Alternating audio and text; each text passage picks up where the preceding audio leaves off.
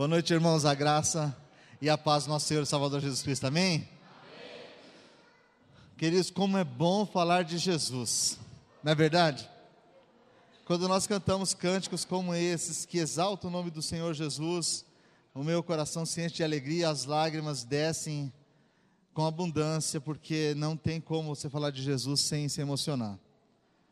E eu quero convidar os irmãos a abrir as Bíblias no livro de João, capítulo de número 1. Agora há pouquinho meu pastor me ligou, e aí, entre a, a conversa, ele me perguntou assim: Você já tem a mensagem dessa noite? Falei, claro, pastor, estou aqui desde a madrugada com ela. E ele perguntou: O que, que você vai pregar? Eu falei assim: Uma mensagem que o senhor me pediu para pregar na igreja há 15 anos atrás. Na verdade, há mais ou menos 1996 acho que 96, 97.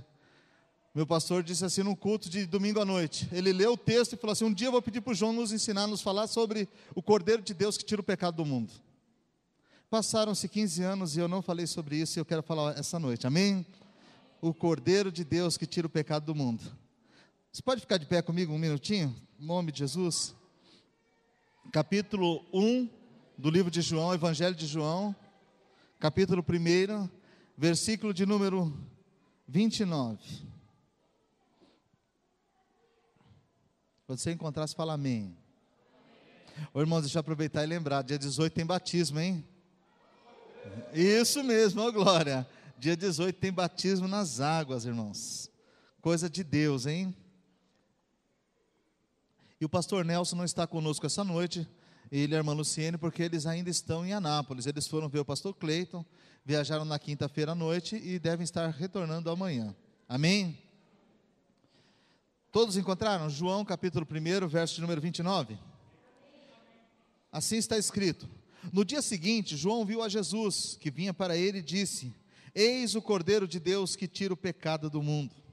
Este é aquele do qual eu disse: Após mim vem um homem que já foi antes de mim, porque já era primeiro do que eu. Eu não o conhecia, mas para que ele fosse manifestado a Israel, eu vim e por isso batizando com água. E João testificou dizendo: Eu vi o Espírito descer do céu como uma pomba e repousar sobre ele. Eu não o conhecia, mas o que me mandou a batizar com água, esse me disse: Sobre aquele que vires descer o Espírito e sobre ele repousar, este é o que batiza com o Espírito Santo. E eu vi e tenho testificado que este é o Filho de Deus. Amém? Então, Jesus Cristo é o Cordeiro de Deus que tira o pecado do mundo, ele é o Filho de Deus. Feche suas olhos, vamos orar.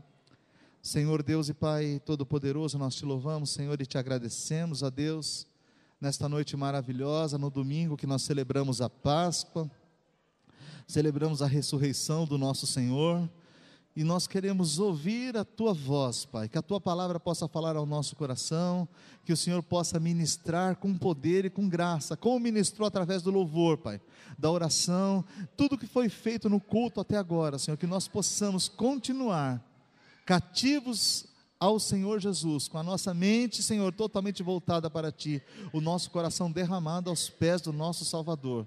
Fala conosco, Pai, nós te pedimos em nome de Jesus, Senhor. Amém. Amém, querido? Posso sentar em nome do Senhor Jesus. Eu creio que os irmãos já ouviram muito falar de Páscoa essa semana, devem ter ouvido hoje, devem ter visto alguma coisa na TV, devem ter visto um filme. E muitos de nós têm uma ideia exata do que é a Páscoa. Olha para a Páscoa, entendendo que é o sacrifício do nosso Senhor Jesus Cristo que Ele é o nosso Cordeiro Pascal que foi imolado, mas também há muita gente, mesmo na igreja, que continua sem entender o que é Páscoa, continua sem saber. Muitos de nós passam cultos e mais cultos ouvindo as Escrituras, mas sem conhecê-las. Nós ouvimos falar de um Deus com o qual nós não temos nenhuma intimidade. O Deus que nos é apresentado nos cultos de domingo num espaço de 40 minutos, mas a semana toda nós passamos muitas vezes distante dele, sem entender quem ele é de fato. Então, esta noite eu não quero pregar, não, eu quero bater um papo com os irmãos. e falar sobre o Cordeiro de Deus que tira o pecado do mundo. Quem é este? João Batista está aqui no deserto do Jordão e ele está batizando.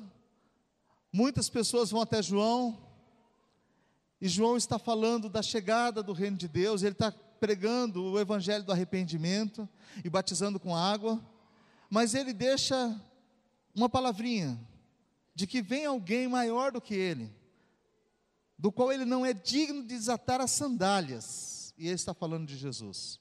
E quando o Senhor Jesus Cristo chega, João então dá esse testemunho no verso 27. Este é aquele que vem após mim, porque foi antes de mim, do qual eu não sou digno de desatar as correias das sandálias.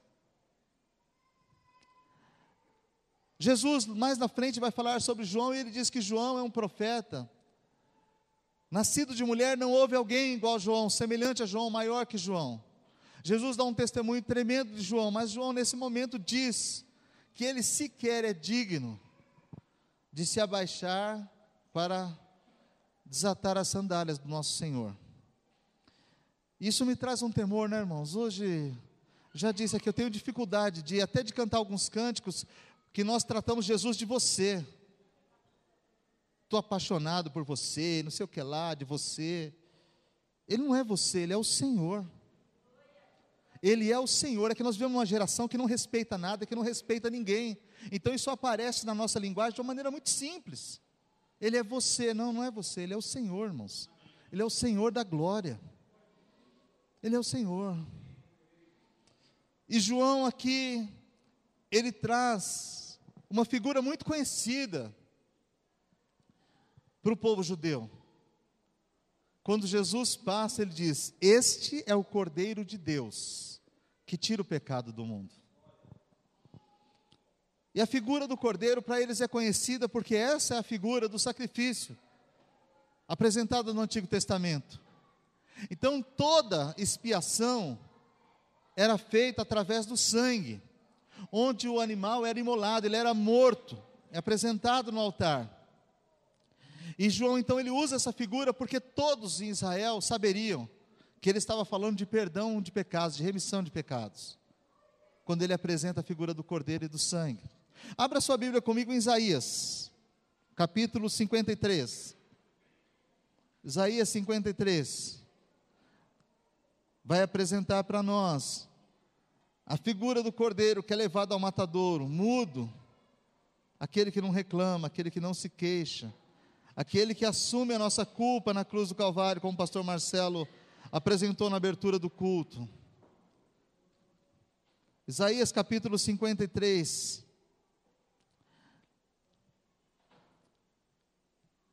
São os versos 10 e 11, mas eu vou ler desde o início para você entender o peso disso. Isaías 53: Quem deu crédito à nossa pregação? E a quem manifestou-se o braço do Senhor? Porque ele foi subindo como renovo, perante ele como a raiz de uma terra seca não tinha parecer nem formosura, e olhando nós para ele, nenhuma beleza víamos para que o desejássemos. Ele era desprezado e o mais indigno entre os homens, homem de dores, experimentado nos trabalhos e como um de quem os homens escondiam o rosto. Era desprezado e não fizemos dele caso algum.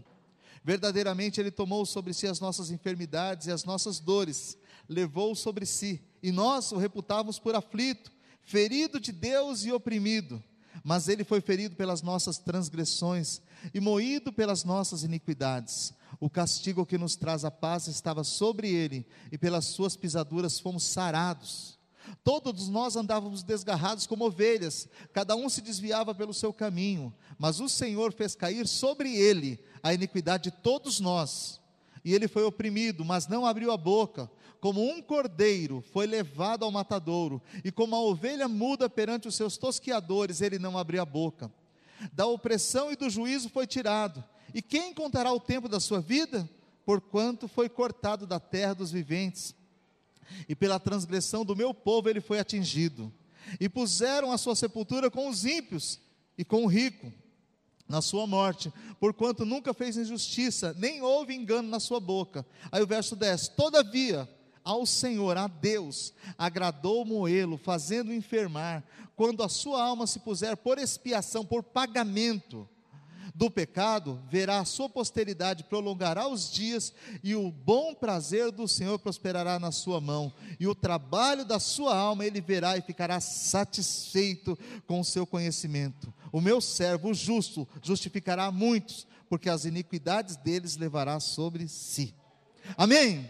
Então, irmãos, esse é o Cordeiro de Deus que tira o pecado do mundo. Esse é Jesus Cristo, nosso Senhor, o nosso Salvador. Ele não é você, ele não é o cara lá de cima, ele não é o pagador de contas, ele não é o cara que te abre as portas do trabalho, ele não é o gerente de recursos humanos. Jesus não é o curandeiro, Jesus não é o, o, o homem da prosperidade, ele não é o, o varão de branco que todo mundo fica sapateando, dizendo só é o varão de branco. Não, ele é o Senhor, ele é Deus. Ele é o Senhor, Ele é o Cordeiro de Deus que tira o pecado do mundo. Foi Ele que se apresentou perante o nosso Deus para pagar a dívida, a cédula de condenação que havia contra eu e contra você. Foi Jesus que assumiu a culpa. Foi Ele que foi apresentado como o Cordeiro que precisava ser colocado para o sacrifício. Não abriu a boca, não reclamou, não murmurou não apresentou defesa própria. Nós, qualquer coisa que falarem contra nós, nós logo apresentamos as nossas justificativas, nós logo nos defendemos e colocamos uma série de coisas diante do, do, do acusador, dizendo assim: olha, eu tenho como defesa isso, isso e isso, e colocamos todos os argumentos possíveis e imagináveis. Jesus não os colocou. Jesus simplesmente se calou, ele sabia que para nós não havia defesa. Então ele assumiu a culpa e pagou o preço que deveria ser pago. Ele é o Cordeiro de Deus que tira o pecado do mundo. O sistema de sacrifício estabelecido por Deus no Antigo Testamento, ele já apontava para a vinda de Jesus. Então, se nós formos observar desde o jardim do Éden, quando o homem peca, Adão, após tomar da árvore do conhecimento do bem e do mal, que Deus tinha dito a ele que ele não deveria tocar, a sua mulher comeu e deu a ele, ele também comeu. Ele descobre depois que estava nu, então o que, que Adão faz? Ele se cobre com folhas de figueira e se esconde atrás das árvores. E quando o Senhor vai procurá-lo, ele diz: Eu ouvi a tua voz e me escondi porque tive medo. Vi que estava nu. O Senhor pergunta: Como você soube que estava nu, Adão? Você comeu da árvore que eu disse para não comer? Adão fala, a mulher que o Senhor me deu, me deu a fruta, eu comi e tal. E Adão estava coberto de folhas de figueira, mas as escrituras dizem que Deus então preparou para Adão vestimentas de pele. O Senhor imolava um cordeiro no jardim do Éden, para mostrar, tipificar a Jesus Cristo como aquele que cobre o pecado de todos nós. Significa dizer, irmãos, que nenhum de nós poderia cobrir os nossos próprios pecados. Nenhum de nós é capaz de resolver as falhas, os problemas que nós temos. Por melhor que você seja, por mais bem educado que você seja, você nasceu numa família boa, toda regrada, seus pais são pessoas decentes, eles têm um conceito de ética, de moral, e eles te criam debaixo de toda a rigidez do mundo eles não vão poder tratar o pecado que nasceu dentro de você. O pecado, quando nós nascemos, ele nasce dentro de nós. É uma herança adâmica. Um único remédio, um antídoto para o pecado, é o sangue de Jesus. Somente em Jesus, amém? Somente em Jesus. Aí nós vivíamos embaixo desse pecado, que nos separava de Deus, que nos afastava do eterno Assim como Adão foi colocado fora do jardim do Éden, não podendo mais entrar. Mas aí Deus, que teve misericórdia e nos envia Jesus, nos mostra no livro de Romanos, capítulo 8. Hoje você vai ler a Bíblia, hein, Zé? Coisa boa, hein? Romanos 8, versículo 1 em diante, diz assim: Portanto, agora nenhuma condenação há para os que estão em Cristo Jesus Aqueles que não andam segundo a carne, mas segundo o Espírito, porque a lei do Espírito de vida em Cristo Jesus me livrou da lei do pecado e da morte. Porquanto que era impossível a lei, visto como estava enferma pela carne, Deus, enviando o seu Filho, em semelhança da carne do pecado, pelo pecado condenou o pecado na carne, para que a justiça da lei se cumprisse em nós, que não andamos segundo a carne, mas segundo o Espírito. Havia uma lei que nos separava de Deus, a lei do pecado e da morte, porque o homem pecou, ele foi separado de Deus, ele quebrou uma lei de Deus. Agora Jesus vem e estabelece uma nova lei, a lei do Espírito de vida em Cristo Jesus. O Cordeiro de Deus imolado nos liberta do pecado. Jesus paga o preço pela nossa condenação e nos dá de novo a capacidade de nos relacionar com Deus, irmãos. Quantas pessoas imaginam que pode resolver seus problemas sozinho? Eu. Imagina, eu oro em casa. Em casa eu busco a Deus. Ah, tem gente que é muito, como chama, religioso, só fala em igreja. Eu não preciso de igreja. Deixa eu te dizer, a igreja é o corpo de Cristo. Quando você diz não preciso de igreja, está dizendo não preciso de Jesus, Ele é o cabeça da igreja. E ninguém terá o cabeça da igreja se não tiver o corpo, que é a igreja. E muitos de nós, porque não entende isso, se distancia de Cristo. Ficam cultos longe, dois cultos, no terceiro você não quer vir de jeito nenhum. Perdeu totalmente a comunhão com Deus. Nós esquecemos rápido, irmãos, rápido do sacrifício de Cristo por nós. O sacrifício dele foi perfeito. Se no Antigo Testamento o sacrifício era de bodes e carneiros, e eram apresentados diariamente, todos os dias tem que ser apresentado o sacrifício pelo pecado, todos os dias. E o pastor Marcelo fez uma pergunta: quem de nós não pecou essa semana? Quem? Então você imagina que se você tivesse que apresentar sacrifício todos os dias, você ia ter que ser um, como chama lá, um fazendeiro. Você ia ter que ter gado a dar com pau. Todo dia uma fila de ovelhinha. O que vai fazer? Meu pecado. Cada vez que eu peco, um carneiro. Já pensou? Negão, você estava roubado. Ah, pastor, você está brincando que o senhor peca demais. Eu não peco, não. De vez em quando eu ouço um santão falando assim: eu já estou livre desse pecado. Dá até risada, só, só, só misericórdia de Deus, né? Leia comigo, Hebreus, capítulo número 10. Vamos saber como é que funciona essa questão do sacrifício. Hebreus 10. Esse texto inteiro é extraordinário, você precisa aprender isso. Então, como você não vai ler o livro de Hebreus na sua casa durante o ano todo, eu estou te dando a oportunidade hoje. Vai ler pelo menos o capítulo número 10. Versículo 1 diz assim: Porque tendo a lei sombra dos bens futuros, e não a imagem exata das coisas, nunca, pelos mesmos sacrifícios que continuamente se oferecem cada ano, pode se aperfeiçoar os que a eles se chegam. Ou seja, ninguém é aperfeiçoado por sacrifício. De outra maneira, teriam deixado de, oferecer, de se oferecer, porque purificados uma vez, os ministradores nunca mais teriam consciência de pecado. Ou seja, se você tivesse sido totalmente purificado, jamais o pecado novamente apareceria. Verso 3: Nesses sacrifícios, porém, cada ano se faz comemoração dos pecados, porque é impossível que o sangue de touros e de bodes tire pecados. Pelo que entrando no mundo diz: sacrifício e oferta não quisesses, mas corpo me preparastes, holocaustos e oblações pelo pecado não te agradam. Então disse a Jesus falando: Eis aqui venho, no princípio está escrito de mim, para fazer, ó Deus, a tua vontade. E como acima diz, sacrifício e ofertas e holocaustos, oblações pelo pecado não quisesses, nem te agradaram, os quais se oferecem segundo a lei, então disse: Eis aqui venho para fazer, ó Deus, a tua vontade. Tiro o primeiro para estabelecer o segundo, no qual vontade temos sido santificados pela oblação do corpo de Jesus Cristo, feito uma única vez.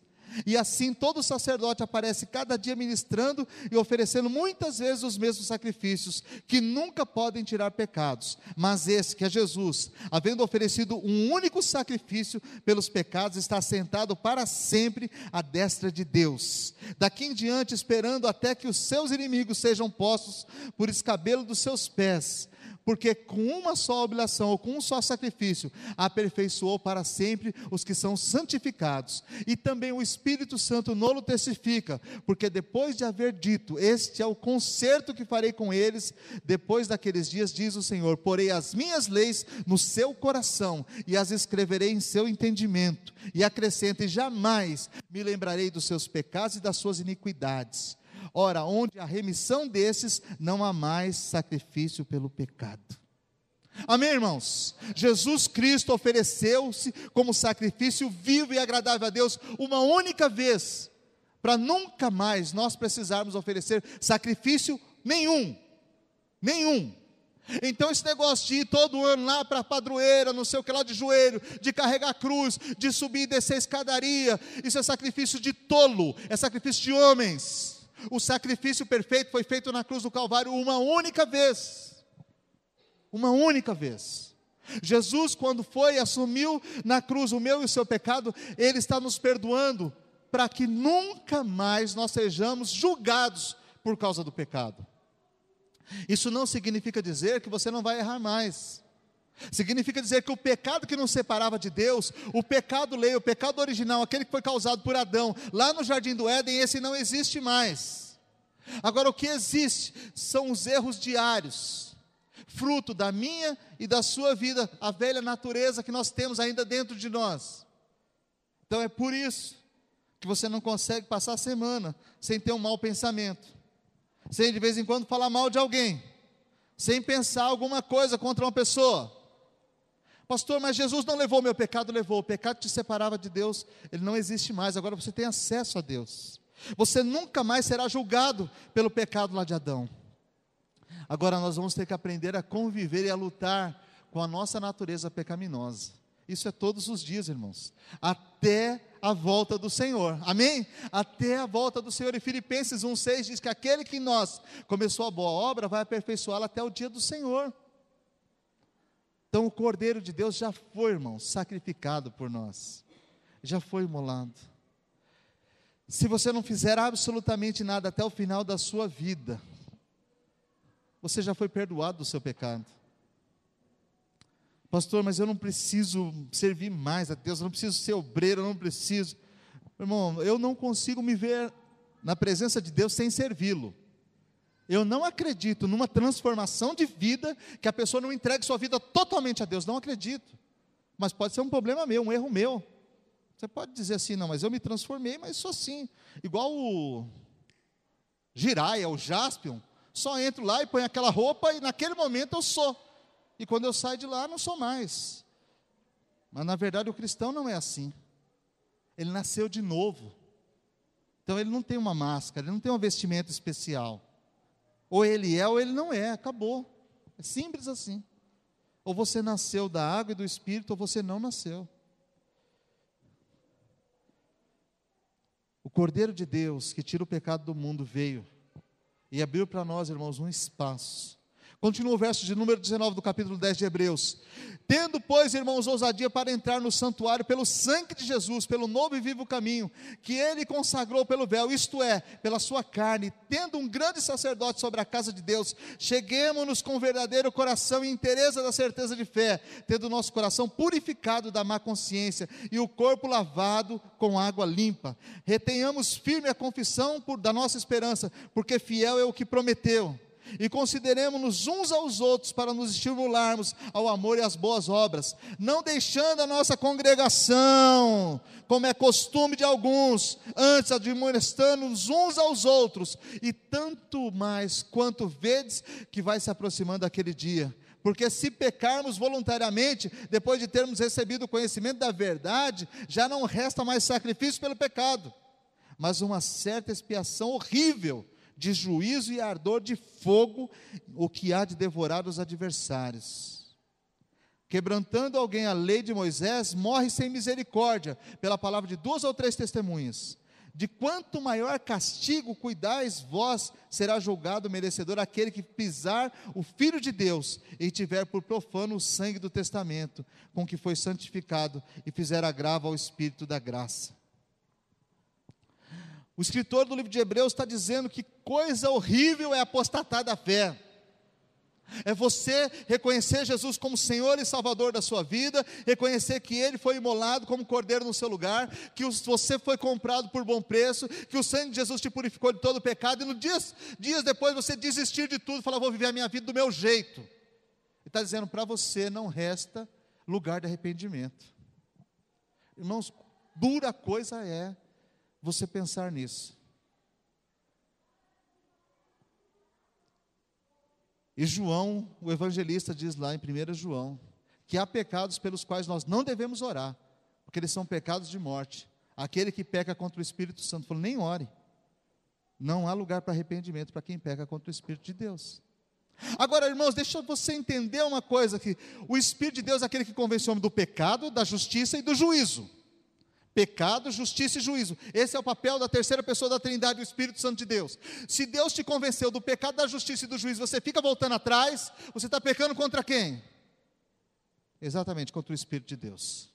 E às vezes nós gostamos da lama, gostamos da sujeira, de fazer de novo a mesma coisa errada, de ficar nas práticas do passado. Nós precisamos tomar cuidado, irmãos. Às vezes brincar de crente não é bom, não. Não é um negócio bom, não é um negócio agradável. Nós precisamos tomar muito cuidado, muito cuidado. Falar com Deus da maneira que tem que ser. Se comportar da maneira que Deus espera, com todos os defeitos que temos, irmãos, com todas as limitações que temos. Nós não podemos perder de vista o versículo 23 do capítulo 6 de Romanos: o salário do pecado é a morte. O salário do pecado é a morte. E a morte espiritual, muitas pessoas não percebem, continuam cantando, mortos em pecados e delitos. Continuo pregando, mortos em pecados e delitos. Continuo dando oferta, mortos em pecados e delitos. Continuo fazendo a obra para lá e para cá, mas estão mortos em pecados e delitos. Nós precisamos olhar para Deus, sabe, irmãos? Sabendo quem é Deus. Sabendo o que Deus tem para nós. Quando João diz: Eis o Cordeiro de Deus que tira o pecado do mundo. Todos os seus ouvintes sabiam do que ele está falando, ele está falando do sacrifício perfeito. Quando era comemorada a Páscoa? Livro de Êxodo, capítulo de número 12. Na noite em que o povo de Deus saiu do Egito, Deus deu uma ordem a Moisés. Ele deveria falar com todas as famílias. Eles iam preparar um cordeiro. Vamos lá, Êxodo capítulo 12. Que coisa boa, hein? Êxodo está na Bíblia. Segundo livro da Bíblia. Muito bom. Instituição da primeira Páscoa.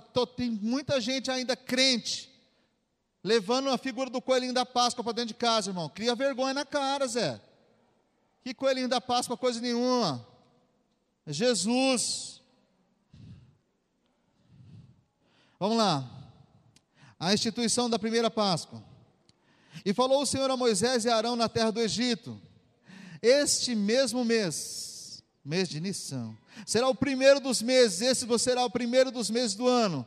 Falai a toda a congregação de Israel, dizendo: aos dez dias desse mês, torne cada um para si um cordeiro, tome cada um para si um cordeiro, segundo as casas dos pais, um cordeiro para cada casa. A família que for pequena para um cordeiro, então tome um só com o seu vizinho. Olha que coisa boa, comunhão, hein, irmãos? Perto da sua casa, conforme o número de almas, conforme com o comer de cada um, fareis a conta para o cordeiro. O cordeiro ou o cabrito será sem mácula, sem defeito, macho de um ano, o qual tornareis das ovelhas ou das cabras, e guardareis até o décimo quarto dia desse mês. E todo o ajuntamento da congregação de Israel o sacrificará à tarde, e tomarão do sangue e poloão em ambas as ombreiras da verga da porta, nas casas em que comerem. E naquela noite comerão a carne assada no fogo com pães asmos com ervas amargas a comerão. Não comereis dele nada cru, nem cozido em água, senão assado ao fogo, e a cabeça com os pés e com a fressura. E nada dele deixareis até pela manhã, mas o que dele ficar até pela manhã queimareis no fogo. Oferta queimada ao Senhor completa, holocausto.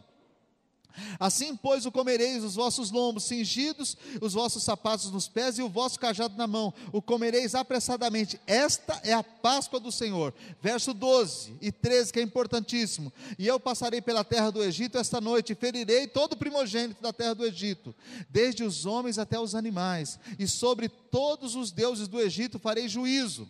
Eu sou o Senhor e aquele sangue vos será por sinal nas casas em que estiverdes. Vendo eu o sangue, passarei por cima de vós, e não haverá entre vós praga nem mortandade, quando eu ferir a terra do Egito. Irmãos, olha só a figura. Deus mandou matar o cordeiro de um ano, sem defeito, pegar o sangue e passar nos umbrais das portas, porque naquela noite ele iria visitar o Egito E todos os primogênitos, todos os filhos dos egípcios, o primeiro filho, e de todos os animais, o primogênito morreria naquela noite. Mas na casa que ele visse a marca do sangue, ele não entraria com morte. Apontando para o sangue de Jesus, porque aonde estiver o sangue de Jesus, não há morte. Amém? Aonde estiver o sangue de Jesus, o inimigo não pode nos tocar. Agora veja que absurdo que sexta-feira pela manhã eu estou assistindo televisão seis e meia da manhã e tem um pastor oferecendo, convidando as pessoas para ir para o culto que ele vai estar entregando o frasquinho com sangue do cordeiro. Misericórdia, essa é a palavra. Ainda hoje eles vendem o sangue do cordeiro. E é tão escancarado que o miserável põe na tela da televisão, porque ele sabe que o povo não lê a Bíblia, não entende nada de Deus e vai lá comprar o sangue do Cordeiro. Brincando com Deus, brincando com o Senhor Jesus, brincando com a palavra de Deus, irmãos. É uma coisa muito séria. E sabe o que, eu, me espanta? É que metade do pessoal da nossa igreja ainda diz: é uma benção programa, pastor. É uma benção, meu irmão. Você não lê a Bíblia. No dia que você começar a ler a Bíblia, você vai saber diferenciar o certo do errado. Então, o sangue do Cordeiro de Deus foi colocado nos umbrais das portas, tipificando que aonde houver o sangue de Jesus, meu irmão, o inimigo não entra. E a morte não vem até nós. Não é a morte, todos nós vamos morrer um dia, todos nós vamos descansar no Senhor. Não é dessa morte que eu estou falando, estou falando da morte espiritual.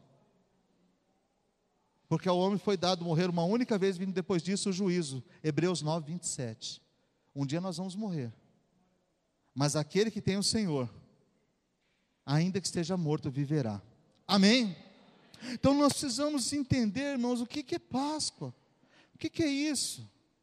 Por que é que nós celebramos a Páscoa? Por quê? Por que Jesus entregou a sua vida na cruz do Calvário? Será? Será que ele precisava ter morrido? Afinal de contas, nós somos tão bonzinhos, né? Nós somos tão especiais. Nós não poderíamos ter escolhido a vida? Não, não poderíamos. É impossível para nós. 2 Coríntios 5, 25, 17 diz que aquele que está em Cristo é uma nova criatura, as coisas velhas se passaram e tudo se fez novo. 5, 21. Aquele que não conheceu o pecado se fez pecado no meu e no seu lugar, para que nele nós fôssemos feitos justiça de Deus. Nós não merecíamos absolutamente nada, irmãos, de bom, mas Deus, por amor, na pessoa do seu filho amado Jesus, nos perdoou. A expiação pelo sangue de Jesus. Expiar significa pagar o preço. Eu estava uma vez num congresso lá em Águas de Lindóia e um pregador fez uma pregação que muita gente pulou, deu glória a Deus e bem gostosa a pregação. Mas ele cometeu um erro teológico sem igual. Ele, porque ele é árabe, ele foi usar uma figura, uma piada, e ele disse assim: que Jesus deu um calote no diabo. Imediatamente eu abri minha Bíblia em 1 Pedro 1, 17 e 18. Mentira. Jesus pagou o preço. Abra lá, primeiro livro de Pedro. 1 Pedro, capítulo 1, versículo 17 e 18. O preço foi pago, sabe, irmãos?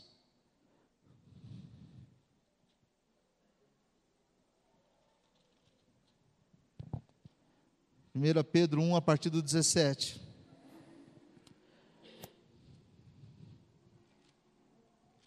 Isso, capítulo 1, a partir do versículo 17.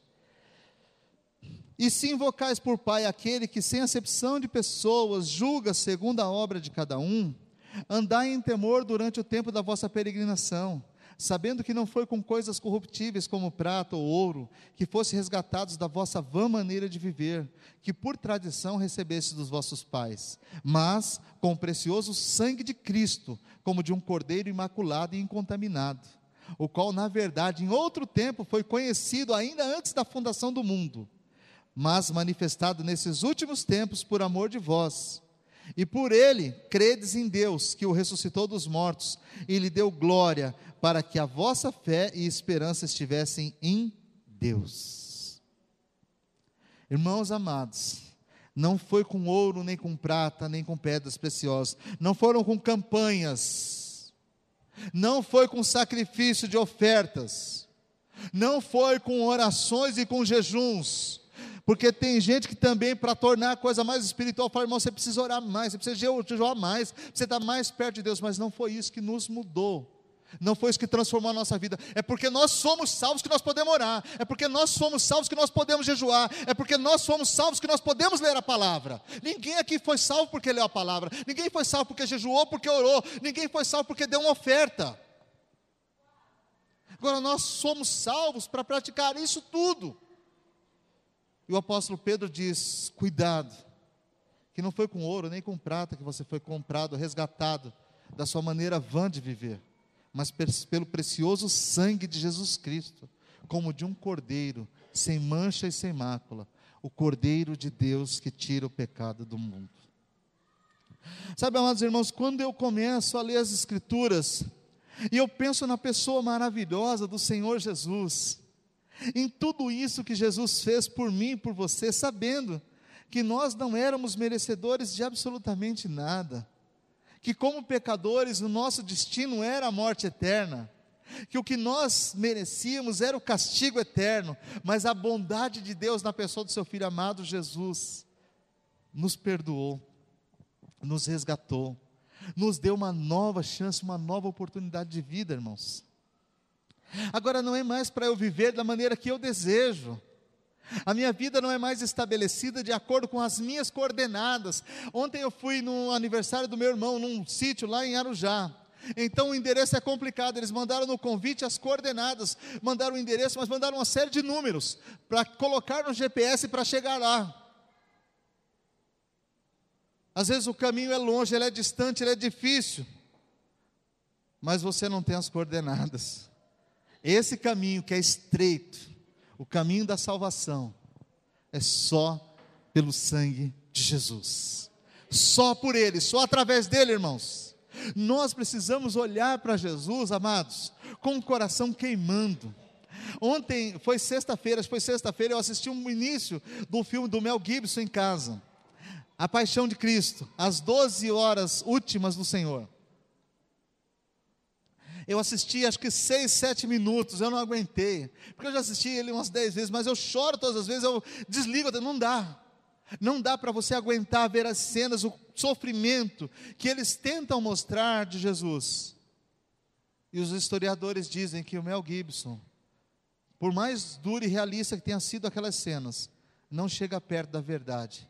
Que o sofrimento do nosso Senhor foi muito superior àquilo apresentado, irmãos muito superior. Agora, eu fico pensando, alguém que me amou tanto ao ponto de sofrer desta maneira, no meu lugar, merece muito mais de mim do que eu tenho dado, viu irmãos? Merece muito mais. A nossa vida de culto a Deus, ela não pode se resumir a um domingo na igreja ou a uma quinta-feira, ou uma terça, sei lá, você elegeu um dia da semana e dizer: esse dia é o dia do Senhor. Agora, a minha vida pertence a Ele. Ele me comprou com seu sangue precioso, irmãos. Eu fico pensando, meu trabalho é muito bom, Ele tem me dado a oportunidade de viajar por muitos lugares, Ele tem abençoado a minha família, mas eu não teria trabalho se Ele não tivesse na minha vida. Eu não teria absolutamente nada. Você não seria nada. Você não seria ninguém se Deus não estivesse com você e agora um trabalhinho de meia panaca te arranca dele. Meia dúzia de moedas, é um Judas que por 30 moedas vende o seu senhor. Nós, homens, por causa de uma moça mais bonita e cheirosa que passa na rua, você vende o seu senhor. Não é só homem, não, porque tem mulher que fala assim, ah, mas eu não, pastor, eu não sou assim. Mulheres também. Porque, irmão, o pecado não é só deitar com a pessoa. Quando você maquina o mal, Jesus disse: você já adulterou com ela. E nós muitas vezes estamos trocando nosso Senhor por nada. Por nada, irmãos. Como é que nós temos visto a Cristo, amados? Como?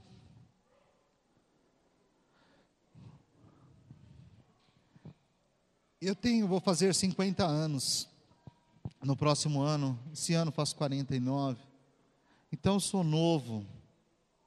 Olhando o evangelho no Brasil, e já houve tempos quando eu próximo da adolescência, que eu vi os cristãos do nosso país servir a Deus de uma maneira muito simples, mas com uma graça de Deus tão tremenda, sabe, irmãos?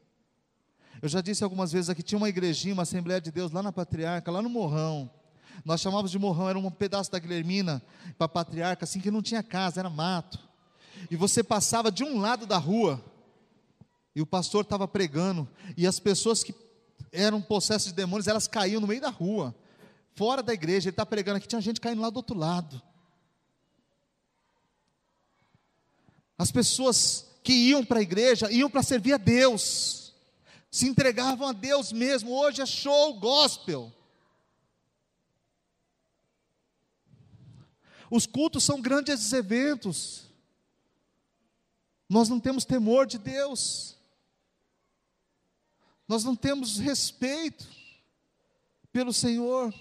João Batista diz: Eis o Cordeiro de Deus que tira o pecado do mundo. Eu não sou digno de desatar o nó da sandália dele.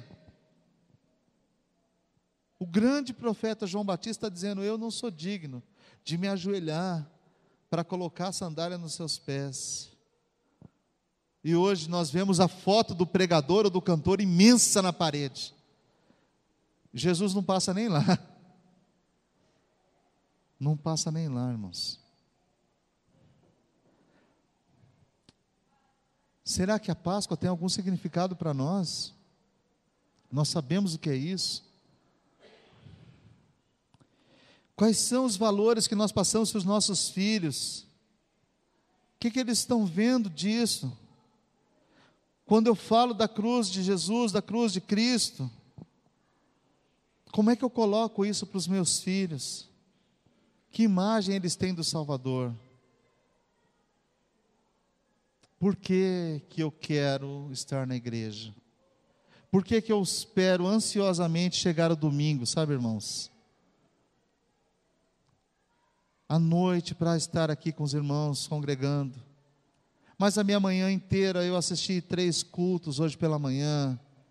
Eu tive meu tempo para ler a minha Bíblia, para pedir a Deus direção para pregar. E pensando na pregação do pastor Marcelo da quinta-feira, já começar o dia, Senhor, Senhor me perdoa os meus pecados, porque ele disse na quinta, ó, é impossível que você termine o dia sem pedir perdão a Deus pelos seus pecados. E às vezes a gente termina o dia, nem fala com o eterno. Já encosta num canto e baba lá, né? Amados irmãos, nosso Jesus nos ama. Ele se ofereceu completamente em sacrifício vivo e agradável a Deus. Ele foi como ovelha muda para o matadouro, sem uma reclamação, sem nenhuma queixa. E creio que até hoje Ele continua sem cobrar nada de mim nem de você. Eu duvido que um dia Jesus tenha batido na sua porta. Ô João, quero falar com você, quero te dizer que isso, isso, isso que você fez está errado. Lá em casa ele nunca foi cobrar, irmãos. Não sei se ele foi na sua, mas na minha casa ele nunca foi. Ele pagou o preço e não está esperando absolutamente nada em troca. E amar é isso. É quando você dá sem esperar nada em troca. Ele deu a sua própria vida no meu e no seu lugar. Agora, nós amamos a Deus. Se nós amamos a Deus, o que é que nós temos dado a Ele? Respeito, devoção, adoração, dedicado tempo, não sei. Penso que, como igreja, nós podemos, sabe, irmãos, estar mais próximos do nosso Deus. Se Ele não tem batido na nossa porta para cobrar a dívida, para cobrar as promessas que você já fez. Alguém aqui já fez alguma promessa para Deus? Eu já fiz, irmãos. Já fiz. Já disse para o Senhor: pode contar comigo todos os dias da minha vida. Já disse, Senhor, tudo que eu ganhar, todo o meu dinheiro, todos os meus recursos, Senhor, a minha família, tudo eu coloco no teu altar, tudo. Quantas vezes ele foi lá em casa perguntar, João, cadê tudo que você falou? Nenhuma. Eu é que vou ter que ter uma vida correta diante dele e avaliar todos os dias se eu estou cumprindo com aquilo que eu disse ou não. Saiba que o Senhor não me mandou aqui hoje para cobrar você. Ele não me mandou aqui hoje para expor o seu pecado, o seu defeito. De jeito nenhum. Ele mandou mais uma vez para dizer: ó, foi de graça. Paguei o preço. O sangue foi vertido. E você pode mais uma vez ser beneficiado pelo ato de Jesus na cruz.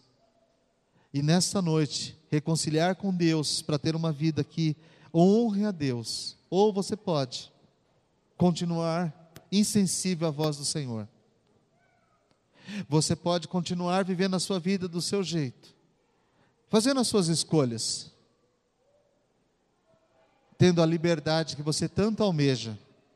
Eu gosto de ir e vir, eu quero fazer do meu jeito. Para quem gosta de fazer do seu jeito, não serve para Deus. Não existe um cristão que faça do seu jeito. Se nós quisermos servir a Deus, nós vamos ter que fazer do jeito dele. Amém, irmãos? Não tem jeito de ser do nosso. Agora, não fique triste com isso, dizendo assim, pastor, então minha vida acabou. Não, ela só começou. Viver com Jesus, irmãos, é a coisa mais deliciosa do mundo, mais maravilhosa, mais extraordinária. Lendo esses textos, eles ganham vida, e eu fico pensando: como pode alguém nos amar tanto, amados? Como pode? Alguém dar tanto para quem nada tinha para devolver, para dar em troca. Como pode alguém se oferecer como Jesus se ofereceu por nós? Para fazer a vontade do Pai e para pagar o preço. João Batista disse: Ele é o Cordeiro de Deus. João estava dizendo: Ele vai morrer. Ele vai morrer. Ainda que vocês não queiram, saibam, Ele é que vai para o altar do sacrifício. É Ele. Este é o Cordeiro de Deus que tira o pecado do mundo. Então, amados irmãos, na Páscoa, que é celebrada a morte e a ressurreição do Senhor Jesus, o nosso Cordeiro Pascal já foi imolado, ele já foi sacrificado. Eu e você já temos essa promessa de vida eterna em Cristo Jesus. É sabido também que para muitas pessoas que eu prego, muitos que ouvem a minha pregação não vão ser salvos. Não depende de mim, depende dele. Meu sonho era que todos se salvassem. Meu desejo é que toda a minha família seja salva. Eu batizei minha mãe e minha irmã. Mas meu pai está lá com 74 anos. Convido todo domingo ele. Hoje não, filho. Meu irmão, maravilhoso, fez 50 anos essa semana. Fui lá abraçar ele ontem. Amo de paixão. Joaquim, eu quero orar por você. Pode orar, velho. Ele, ele brinca assim: pode orar, velho. Mas, ó, eu sou diferente. Tudo bem. Ontem o senhor olhou para mim e deu risada. Falou assim: Você é o pastor? Desse aqui, irmão desse aqui? Falou: Você tem que perseverar mais tem que orar mais. E aí meu irmão acha muito engraçado isso. Ele acha super engraçado ser irmão do pastor, mas ser totalmente contrário. Falar palavrão, beber, fazer farra. Nesse momento é agradável, irmãos. Mas a eternidade dói demais. E eu abraço ele e falo assim: Eu acredito, eu persevero. Eu continuo pedindo a Deus não depende de mim a salvação, mas orar eu posso, interceder eu posso, clamar a Deus eu posso e farei. Então, meu querido e meu amado irmão, se o Espírito de Deus tem falado ao seu coração, que você é filho de Deus, então você é filho de Deus. Mas se ele não tem falado, me perdoe, você não tem nada com Deus. Independente de você ouvir mil vezes a pregação que eu faço. Pastor Marcelo faz, pastor Nelson, pastor, não importa, pastor Andes. O Espírito de Deus é que convence o homem do pecado, da justiça e do juízo. Jesus não vai morrer segunda vez. Quando ele voltar, vai ser para levar a sua igreja. E só aqueles que tiverem a marca do sangue do Cordeiro é que estarão com ele. Aqueles que tiverem as suas vestiduras lavadas no sangue do Cordeiro. O Cordeiro que vemos no Apocalipse não é o Cordeiro mudo, é o Cordeiro que veio para vencer e que venceu. É aquele que tem o poder de abrir os livros. Eu e você precisamos buscar a Deus. Como diz Isaías 55, 6. Buscai o Senhor enquanto se pode achar, invocai enquanto está perto. Haverá dias, irmãos, que não vai adiantar pregar mais o Evangelho. O Espírito Santo terá retirado da terra, e é Ele que convence o homem do pecado, da justiça e do juízo. Na noite que nós celebramos a Páscoa, eu quero orar com você, porque Jesus ressuscitou no domingo, pela manhã ele já estava de pé. Quando as mulheres foram ao sepulcro, o sepulcro estava vazio. Quem sabe você tem um encontro com Jesus ressurreto esta noite. Nós vamos participar da ceia do Senhor, participar do corpo de Cristo. Eu vejo quantas pessoas não fazem caso da ceia do Senhor, batizados, mas não tomam ceia, nem se importam. Certamente essa pessoa não tem Jesus como Senhor da sua vida, porque se tivesse, jamais abriria mão da presença do Senhor. Quero te convidar a se colocar de pé comigo. Eu disse, nós não teríamos uma pregação essa noite, um bate-papo. Foi que me pediram para fazer 15 anos atrás. Fala um pouco para nós sobre o Cordeiro de Deus. Cordeiro de Deus é Jesus. É Ele que tira o pecado do mundo, Ele tira o meu e o seu pecado. Foi Ele que foi sacrificado no meu e no seu lugar. Sabe, irmãos, eu tenho procurado evitar do que eu vejo de barbaridade por aí. Porque cada um de nós vai ter que ser adulto o suficiente e conhecer a Deus o suficiente para separar o certo do errado. Nós precisamos conhecer a Deus, porque quando nós conhecermos a Deus e as Escrituras, ninguém vai nos enganar. Você nunca vai querer comprar o sangue do Cordeiro que vende na Igreja Internacional da Graça de Deus. Nunca. Você apresenta lá domingo de manhã, ou sexta de manhã, eu estava vendo o cara apresentando lá. Vidrinho assim, ó. Você não vai querer. Não vai. Mas se você não conhecer a Deus, quem sabe nem um pouquinho daquele sangue vai fazer a diferença na minha vida? Ou aquela chavinha consagrada que vende no outro lugar? Ou aquela rosa ungida? Ou aquele monte de outras coisas? Jesus foi crucificado e lá na cruz ele não levou absolutamente nada, nenhum objeto consagrado, nada, só o seu corpo partido por nós. Até hoje se procura os lenços com os quais Jesus foi envolto e não se encontra, porque senão ia ter gente naquele lugar fazendo adoração aos lenços. Até hoje se procura o corpo de Moisés e Deus o escondeu para que não haja adoração ao corpo de Moisés. O único que merece ser adorado, o único digno de ser adorado, é o Senhor Jesus Cristo. O Cordeiro de Deus que tira o pecado do mundo. Meu amado irmão, minha irmã, Jesus é digno da nossa adoração. Jesus sofreu no meu e no seu lugar,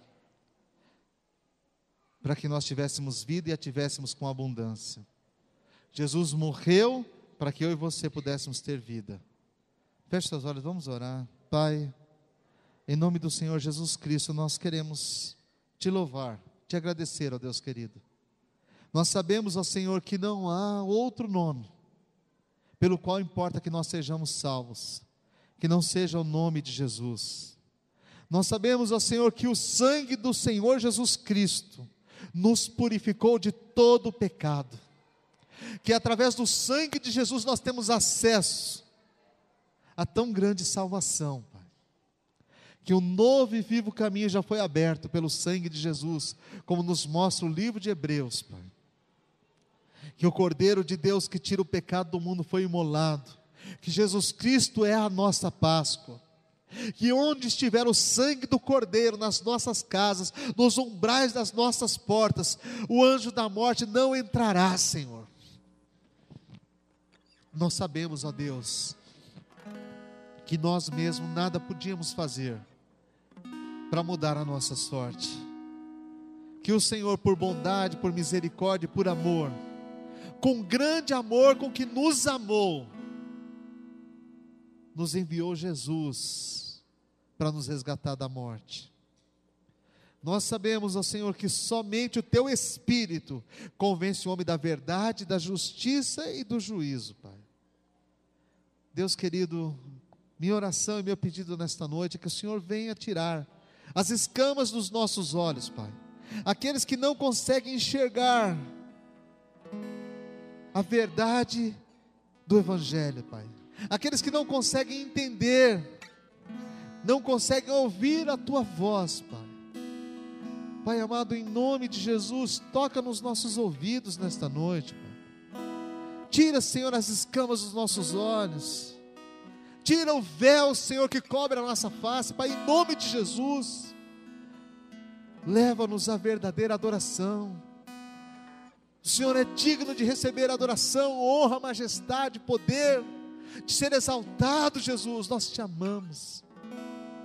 A igreja do Senhor, sobre a qual as portas do inferno jamais irão prevalecer, foi comprada pelo precioso sangue de Jesus como de um cordeiro sem mancha e sem mácula. Nós queremos, Senhor, estar debaixo desse sangue precioso. Nós queremos, Senhor, estar debaixo da autoridade do nome poderoso de Jesus. O nome sobre todo nome, o nome sobre todo nome, o nome sobre todo nome, Pai. Nós queremos, ó Deus, derramar a nossa vida diante do teu altar nesta noite, Pai. Tu conheces, Senhor, o coração de cada homem, de cada mulher, de cada adolescente, cada jovem, cada criança que entrou neste lugar esta noite, Pai. Senhor, e tu sabes o quanto nós precisamos de Ti. E como nós somos incapazes de ir até o Senhor, eu quero te pedir, Senhor, vem, Senhor, vem sobre nós Vem sobre nós com a graça, com a misericórdia, vem sobre nós com o teu amor, vem sobre nós com o teu perdão, vem sobre nós, Pai, nesta noite com a tua graça, com a tua santidade. Vem sobre nós, Jesus, transformando vida, mudando corações, Senhor, ressuscitando os mortos, Pai. Em nome de Jesus, aqueles que estão mortos em pecados e delitos, que tu possas trazer um sopro de vida nesta noite, neste lugar, Pai que nós possamos adorar o Cordeiro, digno de receber honra, glória, poder e autoridade. Bendito e santo é o nome de Jesus. Vamos ministrar ao Senhor. Aleluia. Glória a Deus.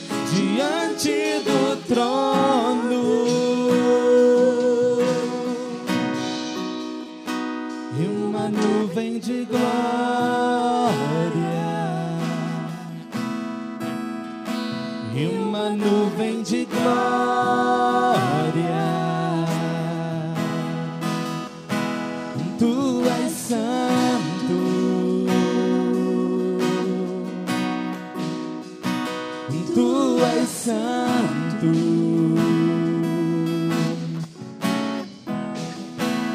Tu és santo.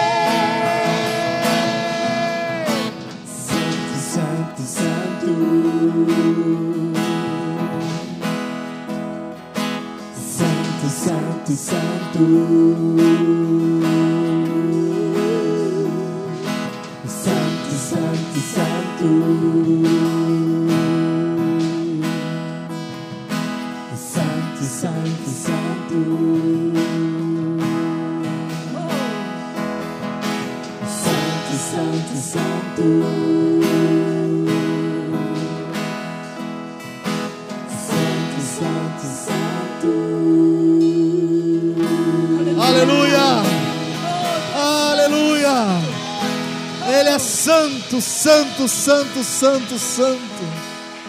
Só Ele é santo. Só Ele é santo, irmão. Meus amados irmãos, antes de nós nos assentarmos para ver a apresentação das crianças, pense nisso. O Senhor não nos deu uma palavra essa noite para nos envergonhar, pelo contrário, para mostrar o tamanho do amor dele para conosco. O quanto ele, o Senhor, está preocupado com a minha e com a sua vida. O quanto nós muitas vezes nos distanciamos de Deus para cuidar dos nossos próprios interesses. E cuidado, que cada dia que você se distancia mais, é mais difícil o caminho de volta.